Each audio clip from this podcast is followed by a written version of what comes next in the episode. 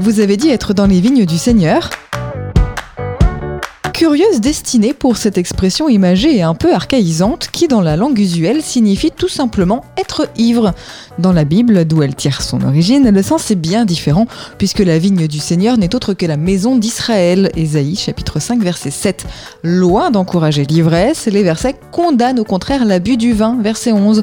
Malheur à ceux qui de bon matin courent après des boissons enivrantes et qui, bien avant la nuit, sont échauffés par le vin. Le Nouveau Testament suit la leçon et dans Matthieu chapitre 31 verset 33 à 46, une parabole de Jésus compare le royaume de Dieu à une vigne et les fidèles à des vignerons. Ceux qui se montreront ingrats et violents seront remplacés par des disciples plus dignes de leur mission. Extrait du livre Expression biblique expliquée de Paul Desallemands et Yves Stalloni, paru aux éditions Chênes.